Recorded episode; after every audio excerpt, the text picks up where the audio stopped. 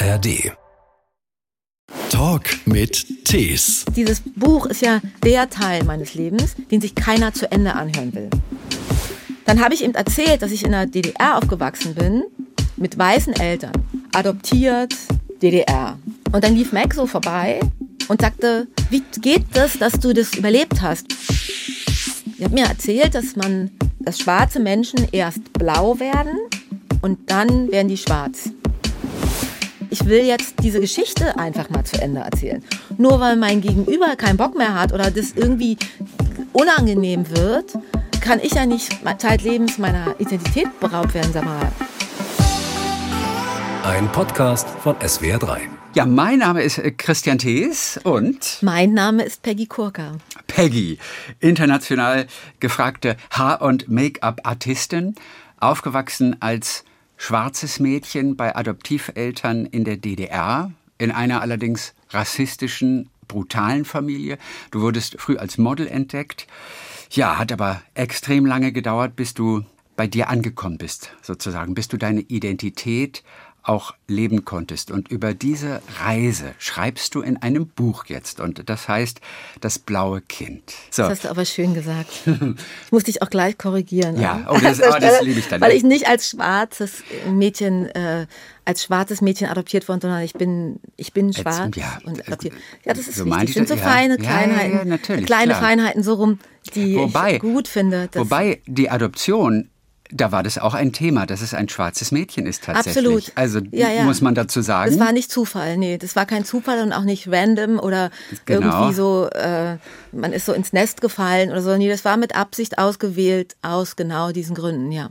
Ich sag mal so, vor dem Hintergrund habe ich sogar fast recht mit meiner Formulierung. Ja, ja, so, ja, zunächst mal, bist du wieder mit dem 6.26 Uhr aus Hamburg heute gekommen heute Nein, Morgen? ich nicht, nein, nein. Ich habe es mir ein bisschen gemütlicher gemacht. Man lernt ja dazu. Also Ja. ich nutze inzwischen die Zeit in, in Zügen und Flugzeugen als Lebenszeit. Also das heißt, ich äh, tue nicht mehr so, als müsste ich schnell von A nach B, sondern ich integriere das in mein Leben und mache mir das schön in diesen Dingen, ja, in diesen Verkehrsmitteln. Das Deshalb- heißt, du bist äh, Ich war rechtzeitig, ich war früh los, ich habe Zeit anzukommen, ich äh, komme nicht auf den letzten Drücker, ich habe nie, ich habe eigentlich fast nie dieses Moment, dass ich denken muss, oh Gott, wenn der Zug nicht kommt, dann komme ich zu spät oder so, weil ich eigentlich immer so früh da bin, dass ich äh, zwei oder drei Züge oder in Advanced habe oder einfach am Vortag anreise.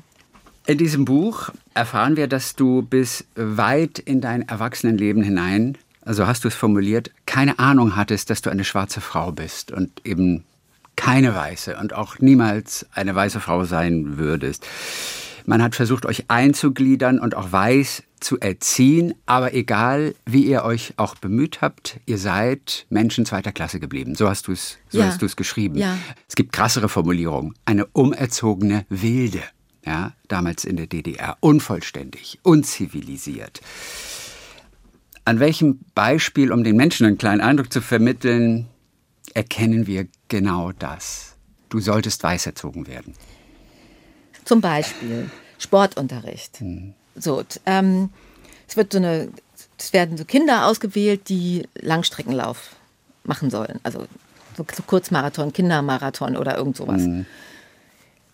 Ich, die sich nie behauptet hat, jemals als Läuferin, also ich habe nie, ich konnte immer gut kurze Strecken laufen, also schnell, aber ich war, ich habe so bis heute wirklich, meine Ausdauer lässt wirklich zu wünschen übrig. Geht im Schwimmbad besser, also schwimmen kann ich besser als Ja. laufen. Aber damals wurde ich aufgestellt, und zwar mehrfach, für Langstreckenläufe. Aber ohne Training. Also einfach so, die können ja alle laufen. Loskommen, die schicken wir los. Und dann äh, die Schwarze, also auch verbal so, die Schwarze, die kann, die können doch, die holt uns jetzt so, die müssen wir aufstellen, die kann rennen. Und ich ähm, habe mich als Kind total schlecht gefühlt, weil ich habe mich übergeben am Straßenrand und so. Ich hab, war, bin da durchs Gestrüpp gerannt und habe irgendwie nicht verstanden, was ich da mache, weil ich hatte gar keinen Zugang zu diesem Sport. Also ich hatte überhaupt kein Tool, äh, d- irgendwie weder eine Art, wie man läuft oder irgendwie jemals geübt, trainiert, irgendwas. Hab mich da so durchgequält, bin immer letzter gewesen, also mit Abstand letzter. Und alle waren total enttäuscht. dass sie, dass sie nicht, wie sie eigentlich sollte, gewonnen hat. Du hast es doch in den Genen schließlich. Ja, genau. Weißt du? Ich habe es doch in den Genen, die können doch alle so gut laufen. Das haben die schon. Also diese Gespräche, die habe ich übrigens auch immer noch. Ja. Dass Menschen behaupten, weil die, die kenianischen Läuferinnen so gut sind, das liegt denen in den Genen. Also kommt niemand auf die Idee, was ja völlig Hanebüchen ist, dass die trainieren, hart trainieren. Sondern es liegt dann daran, oder dass sie auch diese Figuren, Staturen haben, weil sie auf ihre Ernährung achten. Das wird alles nicht bedacht. Das ist wie so ein Gottesgeschenk. Also es ist so eine kleine Momentaufnahme mal aus deiner Kindheit, wo zum Beispiel auch ein, ja fast schon Nachteil war, das schreibst du, es gab für dich als äh, schwarzes Mädchen keine Vorbilder.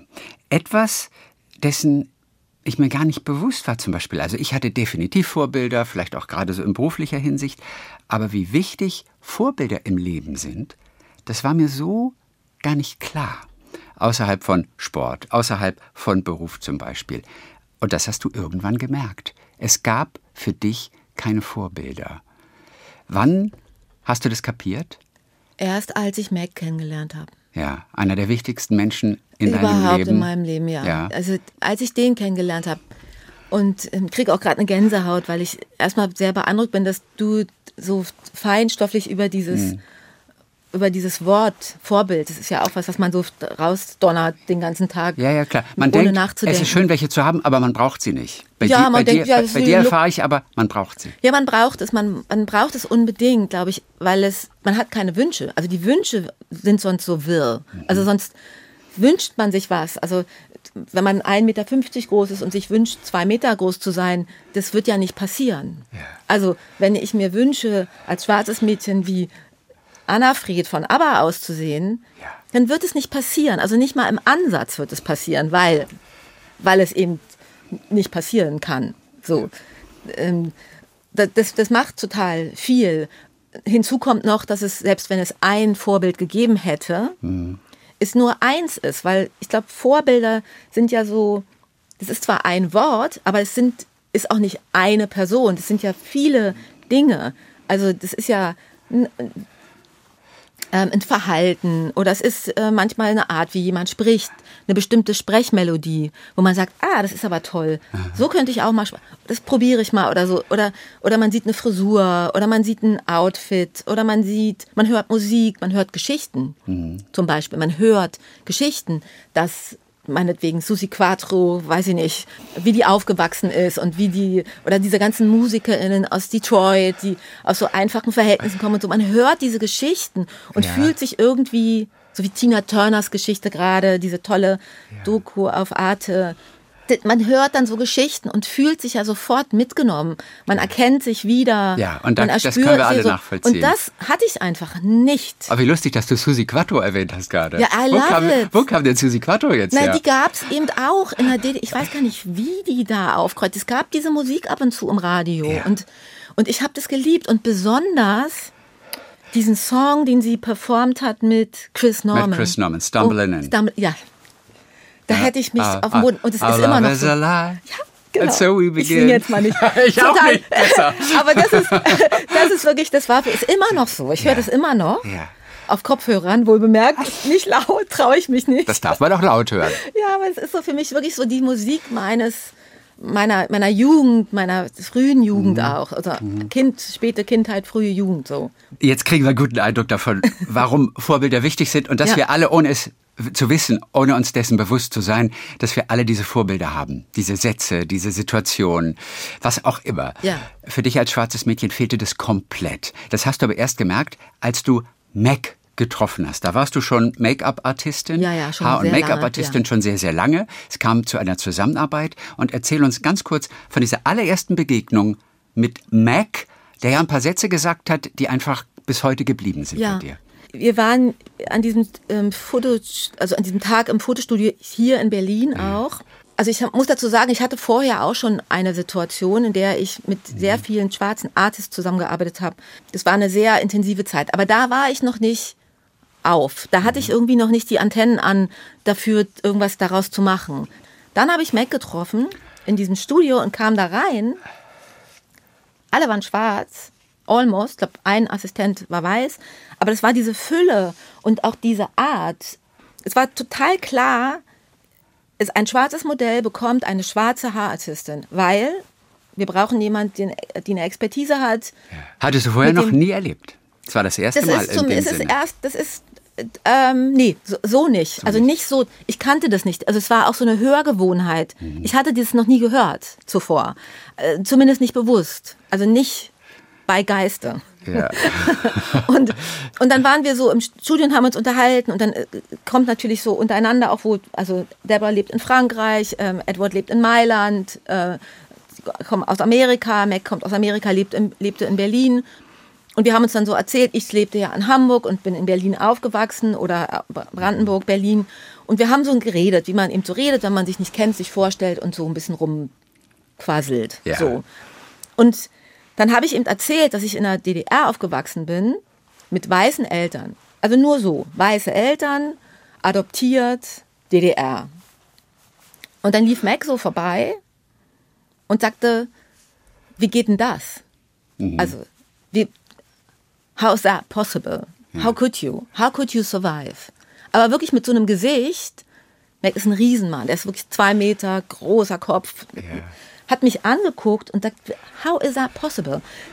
Wie geht das, dass du das überlebt hast? Wie kannst du, wie hast du ohne Vorbilder, ohne Support System in einer weißen Mehrheitsgesellschaft, ohne ohne Menschen, die immer auf deiner Seite, also die Also, immer also auf er hat deiner ja auch schon Seite mitbekommen, dass du erzählt hast, wie schwer es auch war. Das hat er so Nee, am das Rande war schon noch gar mitbekommen, nicht, ne? Nee, nee, das er- war noch, das war An noch diesen gar drei nicht Sätzen Thema. hat er das nee, nee, erkannt. es war nur so und ich habe Deborah erzählt, dass ich gar nicht so lange gar nicht wusste, dass ich schwarz bin, was das heißt, was das ist. Ich hatte dazu gar keine kein Fundament. Und sie hat mir dann davon erzählt, dass sie auch jemanden kennt, dem das so geht, äh, ein Mann aus ihrem Umfeld und also so war das so ein ganz harmloses Gespräch im Grunde für mich. Ich, mir, mir war nicht klar, was gleich passieren würde. Und dann kamen diese Fragen und ich habe mich in dem Moment selber das erste Mal gefragt, wie das eigentlich geht. Und das war ganz schön schmerzlich. Also das war, weil dann fing so dieses Rückwärtsblicken an. Dieses, was hier eigentlich los? Vieles, was du verdrängt hattest, Genau. hast, hast du damit automatisch plötzlich mal hervorgeholt. Ja. Aufgrund dieser Begegnung mit Mac. Ja. Und dann wurde es richtig ungemütlich eigentlich in deinem Kopf, ne? Oder aufgeräumter. Ähm, naja, irgendwann. also ich sag, ungemütlich ist, glaube ich, die falsche Bezeichnung, aber es ist auf jeden Fall eine große Rückschau stattgefunden. Also, oder hat begonnen. Ja. Dass ich so gemerkt habe, wie bin ich eigentlich sozialisiert? Was ist da eigentlich mit mir passiert? Könnte es vielleicht sein, dass? Und dann kam so eins zum anderen. Und dann, wie ich ja auch schreibe, ich habe eh immer sehr viele so spirituelle Wege gewählt, weil ich so viel Lügengeschichten gehört habe über meine eigenen Empfindungen, über mein eigenes Bedürfnis nach Wahrheit, nach Dasein, nach so.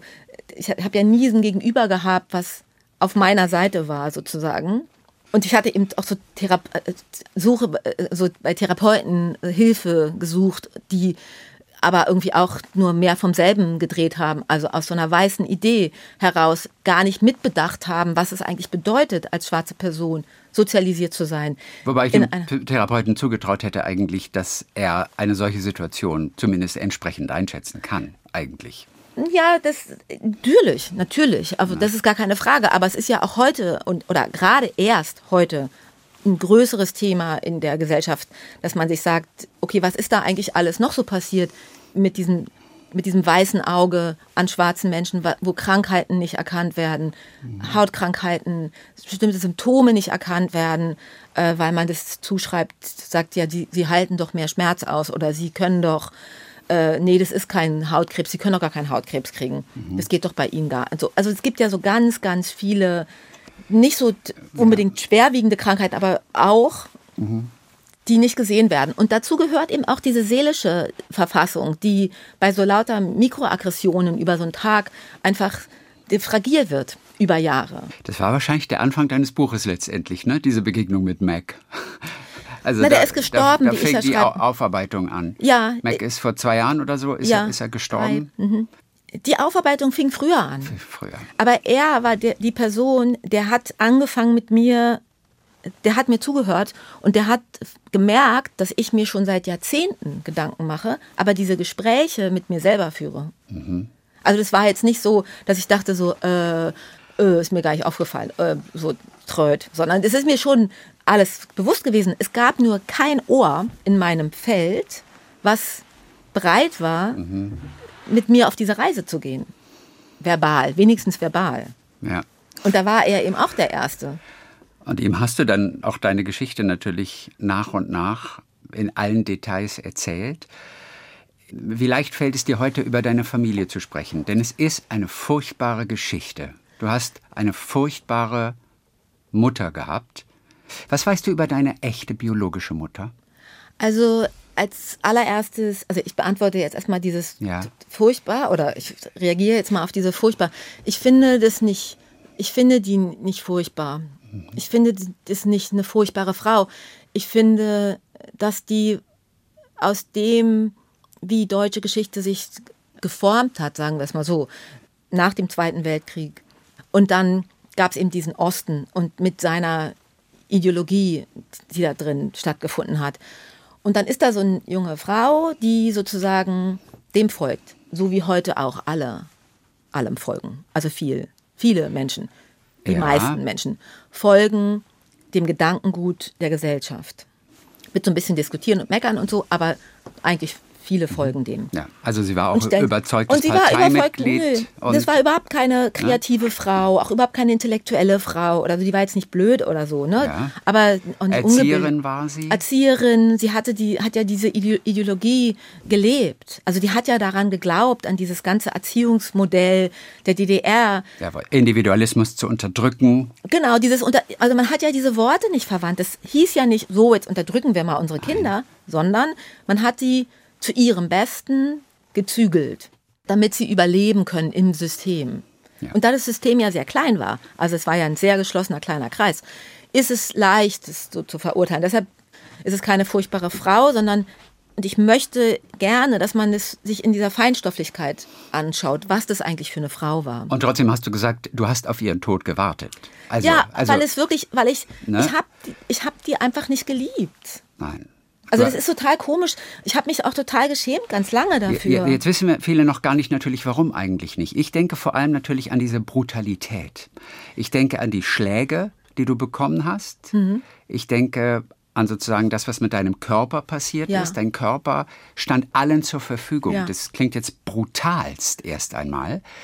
Du durftest angefasst werden, verschiedene Menschen durften mit dir machen, dich berühren, was du wolltest. Dazu gehörte auch oh Gott, ich krieg die Stiefväter schon jetzt fast durcheinander, aber ähm, dein, dein Adoptivvater auch eigentlich ein Mensch, mit dem du auch viel anfangen konntest, aber auch der hat dich berührt. Selbst der. Auch das ist was, wo ich sage, ja, hat er. Ähm, auch das ist etwas, wo ich finde, heute, weil du mich auch gefragt hast, wie geht es dir damit heute oder wie ist es, wenn du an die denkst oder so.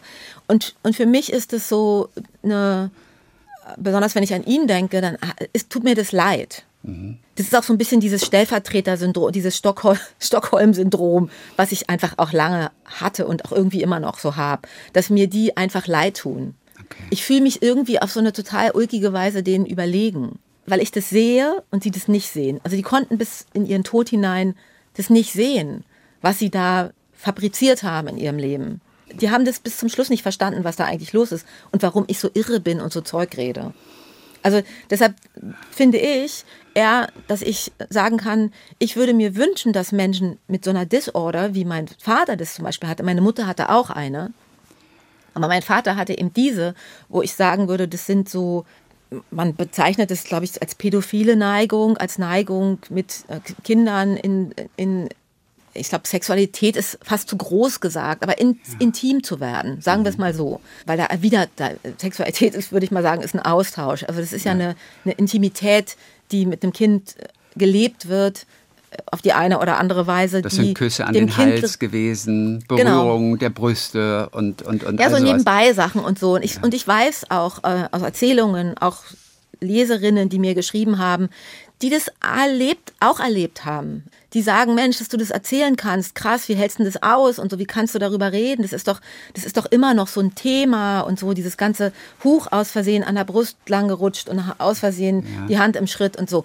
Das ist natürlich bei Kindern nochmal ein anderes Thema. Deshalb meine ich, es sind zwei Dinge. Es ist einmal dieses MeToo-Ding so und es ist einmal dieses, dieses, dieser Teil, dass, ähm, dass es Menschen gibt, die eben einfach nur leidenschaftlich sein können mit Kindern. Und es gibt auch welche, die mit Kindern und mit Erwachsenen leidenschaftlich sein. Also auch darüber habe ich mich inzwischen mhm. sehr belesen und erkundigt. Das heißt, dieses Verwerten dieser Neigungen und dieses Verurteilen machen auch möglich, dass viele Menschen, die das haben, darüber nicht sprechen. Und das, deshalb meine ich, es tut mir total leid für ihn, weil ich habe es ja überlebt. Ich I'm okay. Ja. Äh, aber ich, was manchmal ein Wunder ist. Also wenn man das liest, denkt man, wie hast du das? Ja, ist echt, ja und, ist und. Und, und ich finde, dass bei dir Vergebung in der Tat sehr, sehr groß geschrieben wird. Damit hätte ich aber zumindest äh, gar nicht gerechnet. Ich finde das schon sehr, sehr, sehr, großmütig, denn du sprichst ja auch von Gehirnwäsche. Du bezeichnest dich selbst als weiß gezüchteter Privatbesitz. Ja. Das ist brutal. Deine Mutter liebte Bestrafungen, ja. deine Mutter Marion. Ja. Da sind so viele Dinge dabei, bei denen es mir schwerfällt, äh, sozusagen zu vergeben. Du hattest einen Stiefvater dann, der hat dann das Prügeln übernommen. Ja. Du schreibst dann anstelle, deine Mutter war froh, dass jemand anders endlich ja. mal das Prügeln übernommen hat. Ja. Und ich frage mich nur, trotz Gesellschaft in der DDR, trotz der Zwänge, wo kam denn diese Gewalt her? Woher denn?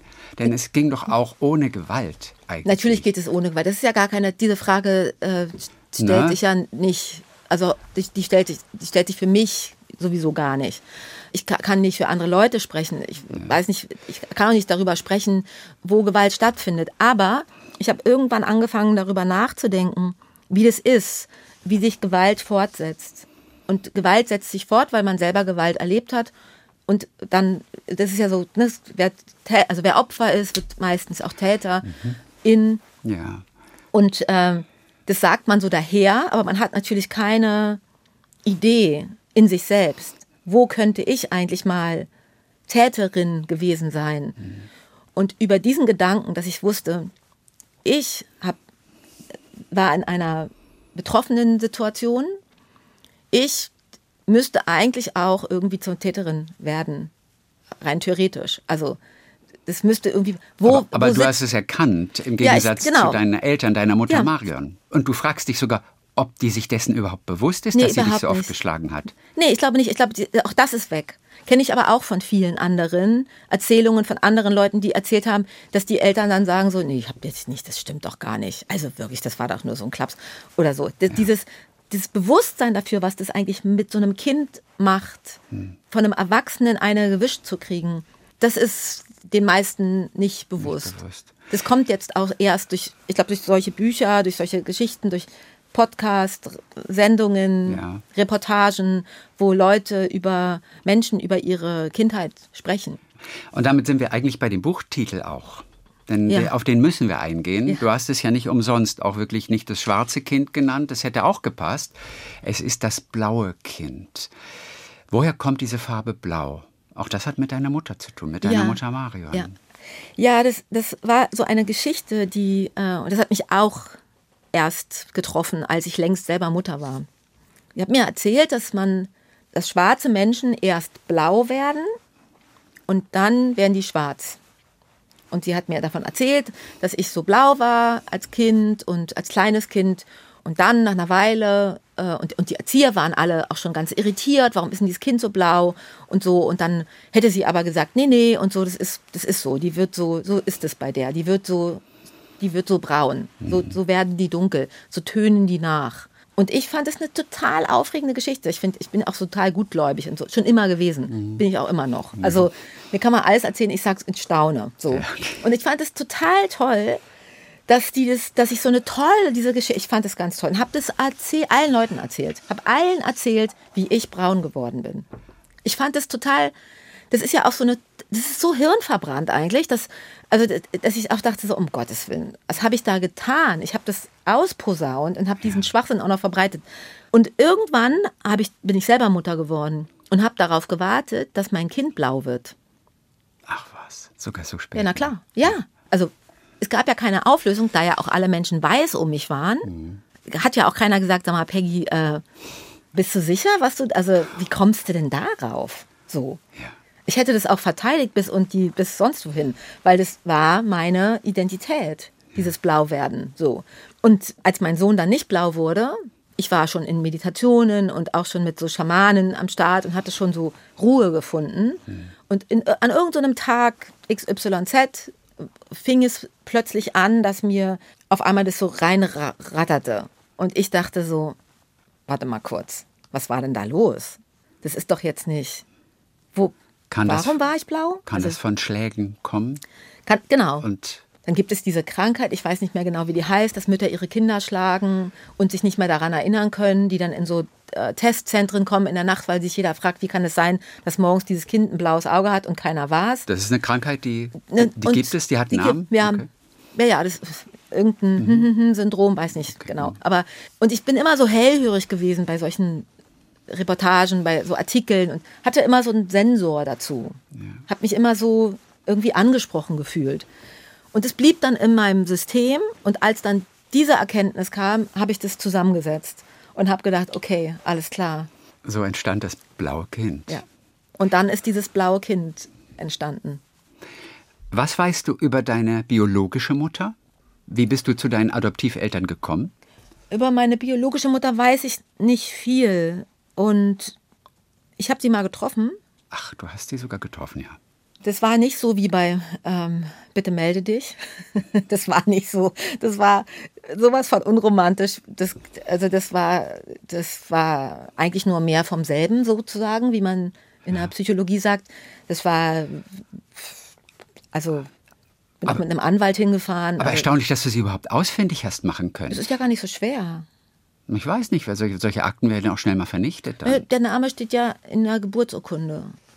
Der echte. Das ist ja. der echte Name. Ne? Das heißt, Auch solche Geburtsurkunden verschwinden. oh ja, es sind einige Dokumente verschwunden. Also es gibt, das war es auch schon. Also mehr gibt es zum Beispiel nicht. Ich habe sehr viele, also Stasi-Akten natürlich, ähm, weil beide, meine beiden Eltern auch ähm, im Rahmen ihrer Arbeit natürlich für die Staatssicherheit gearbeitet haben. Also Ja. bei der NVA und als Erzieherin, das sind zwei Berufe, in denen man in Partei hat sein müssen. Ja, Adoptivvater war Genau. so Soldat, Ja, mhm. Oberstleutnant. Oberstleutnant sogar. Und ähm, das finde ich auch ganz wichtig zu wissen. Es war nicht, nicht Soldat, Oberstleutnant. Das bedeutet einfach, also es bedeutet in dem Auge des Betrachters in Hinsicht auf die DDR-Situation, bedeutet das ganz viel. Sehr aktive Teilnahme. Ja. Und auch meine Adoptivmutter, sehr aktiv an dieser Erziehungsmethode quasi beteiligt. Ja. Also, ihr habt sie rausgefunden und dann gab es tatsächlich eine Begegnung. Hast du sie Ja. angerufen? Hatten alle Telefon zu der Zeit? Also ich habe die, hatte von Anfang an, also verschiedene Anwälte, die für mich den Kontakt aufgenommen haben, erstmal so geschrieben, was meine Ambitionen sind und so. Viele Menschen haben ja auch schlechtes Gewissen und denken gleich, man will Schmerzensgeld oder irgendwie so. Also dann ist es natürlich eine DDR-Situation. Ich weiß im Grunde nicht genau, was da vorgefallen ist, wie sich das ergeben hat, wie die meinen leiblichen Vater, was da für ein emotionaler Austausch war. Das das, das weiß ich ja nicht wirklich. Ich Ja. habe die nie zusammen gesehen. Der aus Ghana kam. Dein leiblicher Vater war ein aus Student Guinea. aus Guinea, Aus Guinea. der sogar dich im Krankenhaus als Baby besucht hat Ja. und dir auch einen Namen gegeben hat. Ja. Und diesen Namen hast du aber nicht wieder angenommen. Den konnte ich, also hätte ich wieder annehmen können, natürlich hätte ich das tun können. Weil auf der Suche nach Identität wäre das Wäre für mich das, logisch gewesen. Ja, das stimmt. Das sagt man auch so leicht. Ja, Weil das stimmt. das sagt man leicht, wenn man eine hat, weil meine Identität ist Peggy. Ja. Also ich, es gibt manche Sachen, die unterschreibe ich mit Peggy Ebony Mhm, da hast du den Namen drin. und äh, andere, es ist halt auch falsch geschrieben, kommt noch dazu, weil es mit A geschrieben, also es ist nicht mit E wie Ebenholz, sondern mit A, also als also abgeändert. Weiß ich nicht, ob das jetzt so ein Ostding ist, also so, weil Englisch ja jetzt nicht unbedingt die Hauptsprache da war. Also das gab ja eher Russisch als Hauptzweitsprache. ja. Oder ob das, keine Ahnung, wie das kam, aber es ist mit A geschrieben. Und es war eben auch nur so komisch mit Pflaster überklebt. Also, so dass man drunter gucken konnte und dann den alten Namen noch lesen konnte. Aber die, meine leibliche Mutter hat auch nicht unbedingt ein sehr aufgeschlossenes Verhältnis zu schwarzen Menschen. gehabt, obgleich sie ja mit meinem Vater irgendwie zu einer sexuellen Handlung sich hat hinreißen lassen, ja. aus welchen äh, Aspekten heraus auch immer. Aber vermutlich Leidenschaft und Lust. Am besten Fall wäre das Am zu wünschen. Fall, also ja. das wäre zu wünschen, dass es ein erfreuliches Treffen war. Ja. Aber sie hat auch eigentlich nur keine wirkliche Ambition gehabt, äh, da nochmal hinzuschauen. Okay. An diesen Teil ihrer ihrer Geschichte. Aber sie hat sich bereitwillig mit dir getroffen. Ja, ja, einmal. Das schon, einmal. Aber auch mit dem Hinweis darauf, dass das das einzige Mal sein wird. Puh. Das ist jetzt, also. Ähm, Was hat es mit dir gemacht, diese Begegnung? Ulkigerweise nicht viel. Okay. Also komischerweise, äh, ich habe mir so ein bisschen vorgestellt, irgendwas Romantisches, dass man sich dann trifft und äh, dann ist alles gut, dann nimmt man sich in die Arme und freut sich, dass es allen gut geht und dann äh, leben, leben alle fröhlich weiter das ist auch so aus dem Fernsehapparat übernommen, aus so Sendungen wie Bitte melde dich. Okay. und das ist so, da, da habe ich auch so gedacht, so, wie komme ich eigentlich darauf, dass das irgendwie, dass die jetzt darauf gewartet hat? Das ist, das ist immer noch eine DDR-Adoption auch gewesen und da sind sicherlich viele äh, dunkle Schatten und Löcher, über die niemand mehr sprechen möchte. Und es war auch nichts Schlimmes, ein Kind zur Adoption freizugeben. Ne? Es war mhm. ja nichts Schlimmes damals. Das war, das war Teil des Systems auch irgendwie. Ne? Nur dieses Weggeben von Kindern, also dieses auch so diese, äh, äh, wie nennt man das, Tageseinrichtungen, also diese Wochenheime. Wochenheime hieß das, ist das Wort. Mhm. Diese Wochenheime, wo Kinder montags abgegeben worden sind und Samstagmittag abgeholt wurden und damit die Eltern, also die Mütter insbesondere arbeiten gehen können. Das war so die Freiheit des Ostens, der Feminismus mhm. des Ostens, was natürlich einen Haufen wirklich schwer traumatisierter Menschen hinterlassen hat, mhm. weil es waren ja viele. 500.000 habe ich gehört, nur in den Wochenheimen. Ich habe von 500.000 gesprochen, äh, von Erziehungseinrichtungen.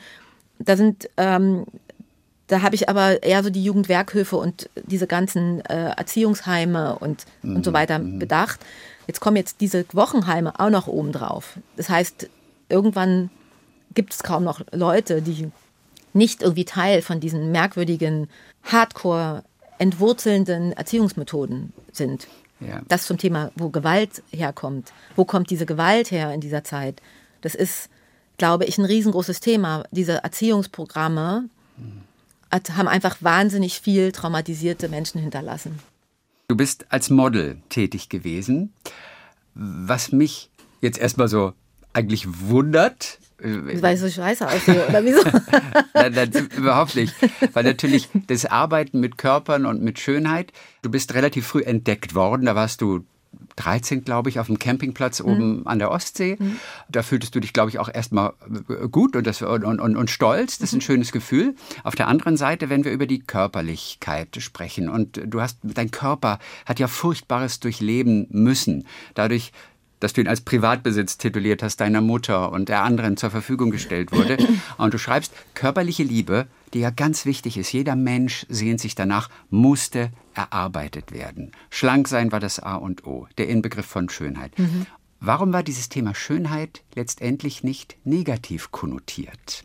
Langfristig. Was es ja nicht war. Selbst deine Mutter, die sehr schön war, hat es dich auch spüren lassen, dass sie schöner ist als du. Ja. Brutal. Alleine das ist eine Brutalität, die schon für ein Trauma sorgen kann. Alleine das. Mhm.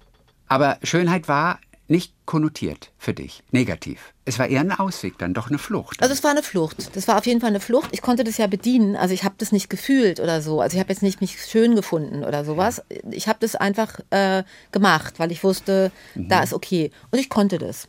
Also Und es hat funktioniert. Ich konnte das. Hätte auch sein können, dass ich nicht kann, aber ich konnte das. Ich konnte so einen Catwalk lang laufen. Ich konnte irgendwie mich vor so eine Kamera stellen. Manche Sachen haben sogar Spaß gemacht. Aber nicht so, dass ich jetzt gesagt hätte, das wird mein neuer Beruf. Aber es gab Anerkennung auch zumindest dann, die gut tat? Die, ja, also aber vor allem in so einer Art Klassismus. Also ich bin ja aufgestiegen in so eine, ich habe ja viel Geld verdient und, ähm, und habe zu so einem Kreis von Menschen gehört, die ganz außerordentlich waren in der DDR. Es gab einen kleinen Kreis von KünstlerInnen und äh, Musikerinnen und äh, Queer und Punks und Dings und so. Also das war so diese eine Gruppe, da gehörte ich eben jetzt dazu. So, sogar sogar festangestellt. Am Modelinstitut der DDR Modeinstitut oder so? Modeinstitut der DDR hieß es. Ja. Festangestellt. Du musstest sogar ab und zu dafür nicht zur Schule gehen. War deine Mutter stolz auf dich? Ja, total. Aufgrund dieser hervorgehobenen ja, ja. Position. Das war sie. Also stolz hatte sie empfunden, was für dich wahrscheinlich wieder ein irres Gefühl war.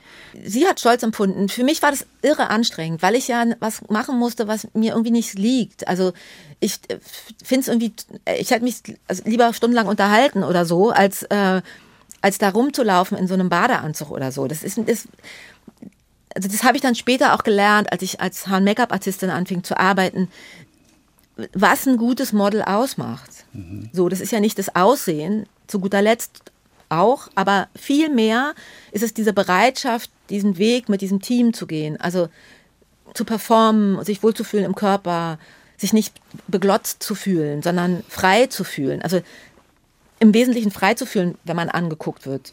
Mhm. Spaß daran zu haben, angeguckt zu werden. Das ist ja ein wichtiges Tool dabei oder eine wichtige Expertise als, als Modell. Das und, hatte ich und ja alles nach innen gerichtet. Das, das hatte ich nicht. Ja. Ich hatte das null. Also ich, hab, ich bin auch schlecht gewesen, bin auch kein gutes Model. Dafür hast so. du aber relativ lange auch später noch gearbeitet dann, ja. auch international. Nee, als Model nicht mehr. Als Model dann nicht nee, mehr, nee. okay. Nee, nee, also als Model habe ich noch vielleicht ein paar Jahre nach der Wende gearbeitet ja. und dann nicht mehr. Was hat dir die Wende gebracht damals? Denn du warst Model in der DDR, dann kam die Wende. Von heute auf morgen hat sich alles geändert. Ich glaube, du bist in der Nacht in der Nacht noch, ja, ja. Hast du Berlin verlassen? Ja. Ja, weil ich dachte, so, ich, wenn die jetzt wieder zumachen, dann will ich da nicht mehr sein. Also für mich war klar, ich muss sofort gehen. Also ich muss sofort, das war klar. Also das war ja. so der, das war das Moment, irgendwie ja. durch dieses Schlupfloch zu rutschen. So. Und du bist wohin? Bin, ich bin dann erstmal zu meiner Mutter gefahren, die war ja schon geflüchtet, ähm, ein paar Jahre vorher. Oder ich kann wirklich, an dem Punkt weiß ich nicht mehr genau, ob sie ein Jahr weg war oder ein halbes oder anderthalb, das weiß ich nicht mehr genau. Aber sie lebte bereits in einer anderen Stadt, ja. in der Bundesrepublik damals. Und ähm, in Augsburg da bin ich hingefahren. glaube ich. Genau. Augsburg. Da hat, bin ich dann hingefahren. Hat sie dir das mitgeteilt, dass sie flüchtet vorher? Ja, ja, nie, kurz vorher, das war ja Ganz, auch hat gefährlich. Sie, hat sie dir gesagt? Ja. Okay. Aber es war wirklich so eine Woche vorher oder mhm. ein paar Tage oder so. Ja, ja. Wie gesagt, es war sehr gefährlich, mit solchen Sachen hausieren zu gehen, weil es hätte einfach bedeuten können, dass man sofort abwandert. Und das war in der DDR ein anderes Abwandern, als was man sich heute vorstellt. Ja. Also das ist nicht, du wirst du bestraft und kommst vors Gericht oder so, da gab es kein Gericht. Da gab es kein Gericht mehr. Nein. Da war es gleich vorbei. Also deshalb, das habe ich ihr auch eigentlich nicht so übel genommen.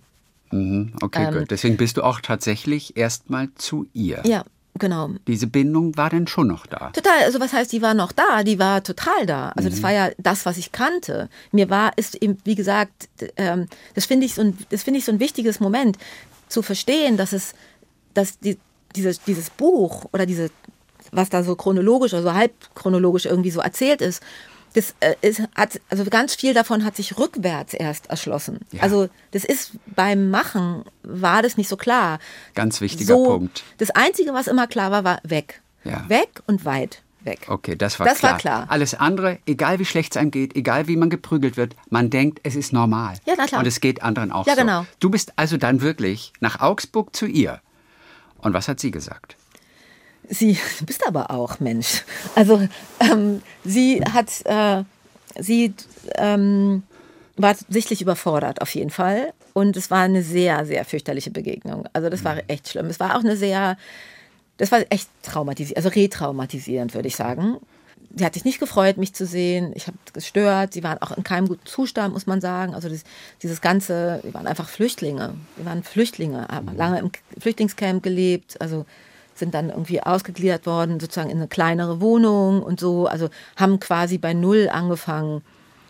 Das ist natürlich die Idee von Ossis, die dann in den Westen gehen, so nicht. Also die mhm. denken natürlich, jetzt gehen wir in den Westen und dann fliegen die, die Hühnchen gebraten durch die Luft und so. Also das war ja so eine ganz äh, verträumte Idee auch. Mhm. Und das hat nicht stattgefunden. Als ich dahin kam, war unsere Beziehung schon ziemlich runtergewirtschaftet, würde ich sagen. Also wir, wir, wir konnten uns gar nicht mehr begegnen. Ich bin auch sofort wieder weggefahren. Ja. Also ich bin angekommen und wieder losgefahren. Denn du hattest einen Freund, der konnte dich abholen. Ich hatte einen Boyfriend, ja, der hat mich dann abgeholt. Sogar einen Boyfriend. Ja. Genau, der dann vorn, wo wohnt er? In Osnabrück, Osnabrück, glaube ich. genau. Das auch eine gute Strecke erstmal. Ja, ja, ja, ja, Ja. Der meinte auch so, weißt du eigentlich, wie weit es ist? Und ich so, nee, natürlich nicht. Also natürlich wusste ich nicht, wie weit aus, also das entfernt, also keine Ahnung. Also, Mhm.